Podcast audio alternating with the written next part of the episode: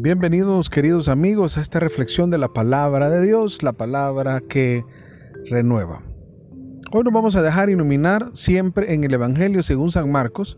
Comenzaremos el capítulo 5 y hoy leeremos los primeros 20 versículos. Y vamos a hacerlo en el nombre del Padre, del Hijo, del Espíritu Santo. Amén. Llegaron a la otra orilla del lago, que es la región de los Gerasenos. Apenas había bajado Jesús de la barca, un hombre vino a su encuentro. Saliendo de entre los sepulcros, pues estaba poseído por un espíritu malo. El hombre vivía entre los sepulcros y nadie podía sujetarlo, ni siquiera con cadenas. Varias veces lo habían amarrado con grillos y cadenas, pero él rompía las cadenas y hacía pedazos los grillos y nadie lograba dominarlo. Día y noche andaba por los cerros, entre los sepulcros, gritando y lastimándose con piedras. Al divisar a Jesús fue corriendo y se echó de rodillas a sus pies. Entre gritos le decía, No te metas conmigo, Jesús, Hijo del Dios Altísimo. Te ruego por Dios que no me atormentes. Es que Jesús le había dicho, Espíritu malo, sal de este hombre. Cuando Jesús le preguntó, ¿cómo te llamas? Contestó, me llamo multitud, porque somos muchos, y rogaba insistentemente a Jesús que no los echara de aquella región. Había allí una gran piara de cerdos comiendo al pie del cerro.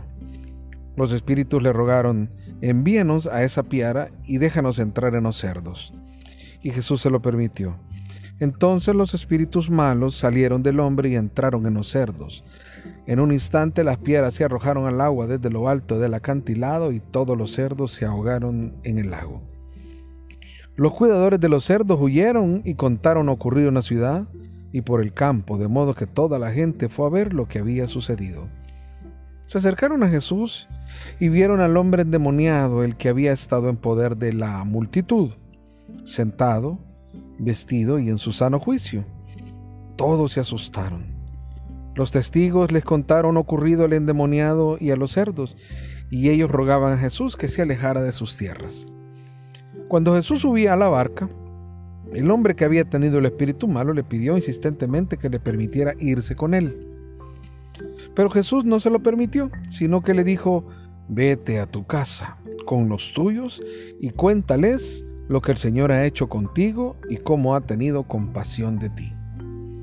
El hombre se fue y empezó a proclamar por la región de la Decápolis lo que había Jesús hecho con él, y todos quedaban admirados. Palabra del Señor, gloria y honor a ti, Señor Jesús.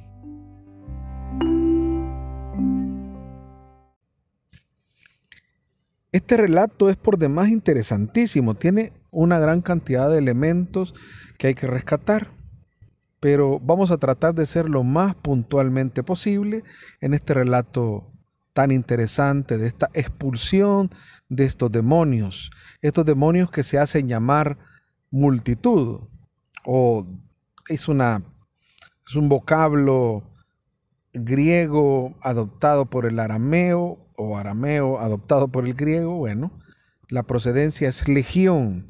¿Qué significa una multitud? Que algunos estudiosos han llegado a creer que podría tratarse hasta de 6.000 hombres, porque en el mundo de la milicia romana eran, eh, las legiones eran una cantidad vasta, bueno, cerca de 6.000 hombres, soldados, militares. Esto es interesante porque eh, esta narración está mostrándonos cómo un hombre, un hombre, o sea, una multitud de demonios quieren tener poseído, quieren tener prisionero, quieren tener sujeto a un hombre que por naturaleza por designio de Dios, por gracia de Dios, es libre. Recordemos que nosotros fuimos hechos libres. La libertad es un don maravilloso, extraordinario que Dios nos ha concedido a todos. Nadie debe de estar sujeto ni ser prisionero de nadie ni de nada. Eso es lo que en algunos términos se conoce como libre albedrío. Esa libertad que gozamos nosotros, Jesús la valora al máximo. Y entonces ve la gran necesidad de este hombre, que es una figura de la humanidad prisionera.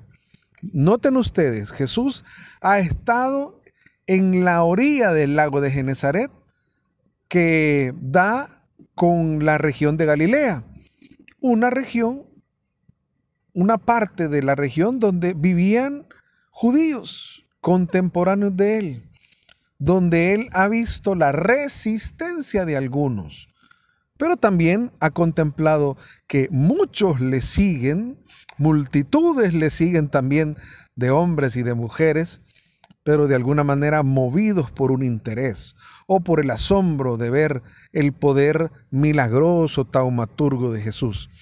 Ahora Jesús, muy significativamente, el Evangelio de San Marcos coloca a Jesús yéndose a la otra orilla, podríamos decir a la orilla pagana del lago de Genezaret o el mar de Galilea. Esta región estaba llena, era para los judíos paganos. Recuérdense que la palabra gentil o pagano significa no judío.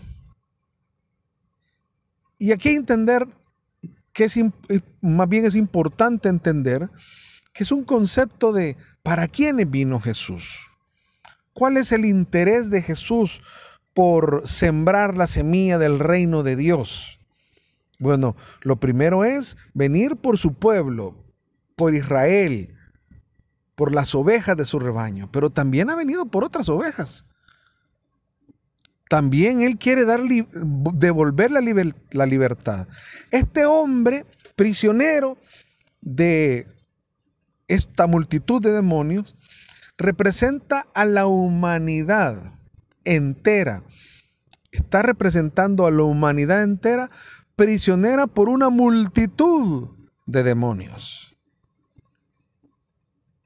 ¿Qué demonios pueden estar poseyendo a la humanidad entera? El pecado, la muerte, las tinieblas. Y, ahí podemos empezar a hablar de pecados capitales. Ahí podemos poner el odio, el egoísmo, el rencor, el resentimiento, la avaricia, la codicia, la lujuria, son una multitud de pecados, todos ellos poseyendo a la humanidad entera. Recuérdese que en, en, muchas ocasiones la Biblia habla de que la maldad de los hombres había llegado a un punto previo precisamente al diluvio, a la nueva creación en tiempos de Noé. La maldad había llegado a niveles donde declara la Biblia que Dios se arrepiente de lo que ha creado. En tiempos de la torre de Babel también la maldad volvió a crecer. O sea, hay algunas representaciones de esa, ese nivel de maldad que ha crecido tanto. El problema es que la maldad realmente a quién lastima, a quién lacera, a quién domina la maldad. ¿Domina a Dios? deja inactivo a Dios? ¿Es a Dios al que encarcela? No. La maldad, lo que hace, el pecado, lo que hace es poseer nuestro corazón. Todo, todos, toda la humanidad que en algún momento nos dejamos inducir por el pecado, el pecado se convierte en nuestro verdugo. Y nosotros somos las víctimas somos hechos esclavos. Al final obedecemos, se convierte en un señor para nosotros el pecado. Y cualquier tipo de expresión de pecado esclaviza al hombre, no lo hace libre, lo reprime, lo condiciona. Al final hacemos lo que dice el pecado. Y por eso hay algunos pecados más grandes que otros, por eso se les llama en un momento capitales, porque de ellos derivan otros más.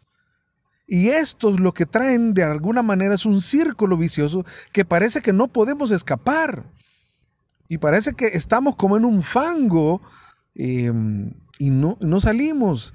Eso nos genera impaciencia, nos genera frustración, un sentido, y eso es lo que quiere el enemigo de Dios, eso, quiere mantenernos ahí. Me llama poderosamente la atención que este hombre, al ver que Jesús sale, se desembarca, dice, al ver a Jesús, vino a su encuentro. Y, señala que es un hombre salido de, de los sepulcros.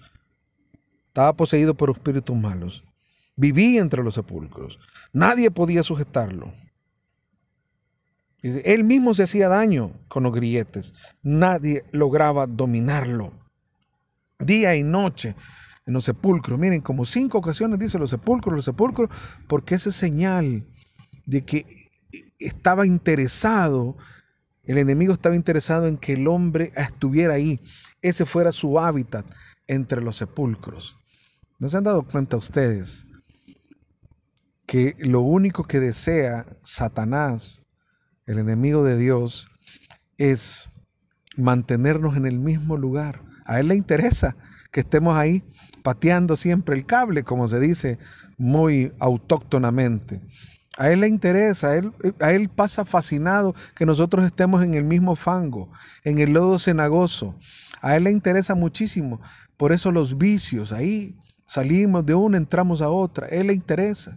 Por eso estas grandes enfermedades de, nuestro tiempo, eh, como el estar aferrado a un vicio, los múltiples uso de drogas, la pornografía, se vuelven eh, enfermedades en la mente, quedan porque nos poseen, quieren, quieren dominarnos. Lo interesante es que este hombre, algo de adentro le dice, quien viene ahí te puede rescatar y sale a ese encuentro. Qué importante es poder entonces dejar, dar una señal nosotros y decir, hey, yo quiero ser libre. No sé si tú me estás escuchando y en algún momento has sentido que aquella cosa que algo tú quieres dejarlo y no puedes. ¿Cuántos han pasado por momentos tan difíciles, por ejemplo, frente a una infidelidad? Y parece que no pueden salir de ahí, están atrapados se vuelven esclavos de eso. Y gritan desde adentro que quieren salir y no pueden. ¿Cuántos alcohólicos viven sumergidos en medio de, del vicio, y, pero hay un grito de adentro que quiere decir, Señor, rescátame.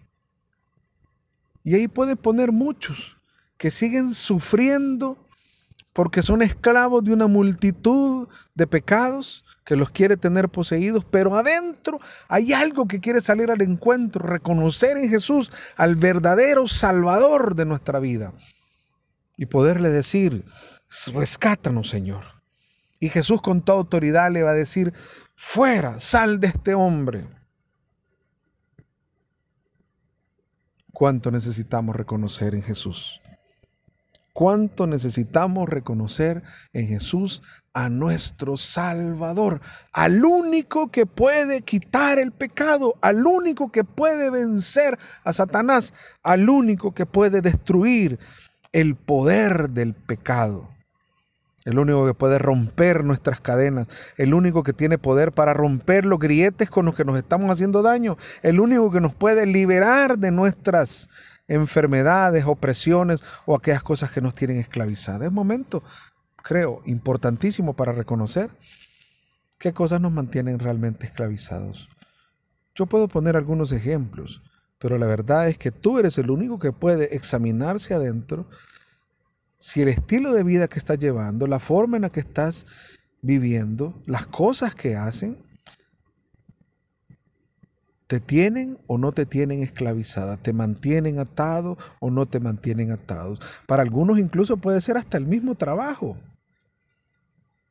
No sé, hay multitud de cosas y multitud de formas, pero hay una sola salida.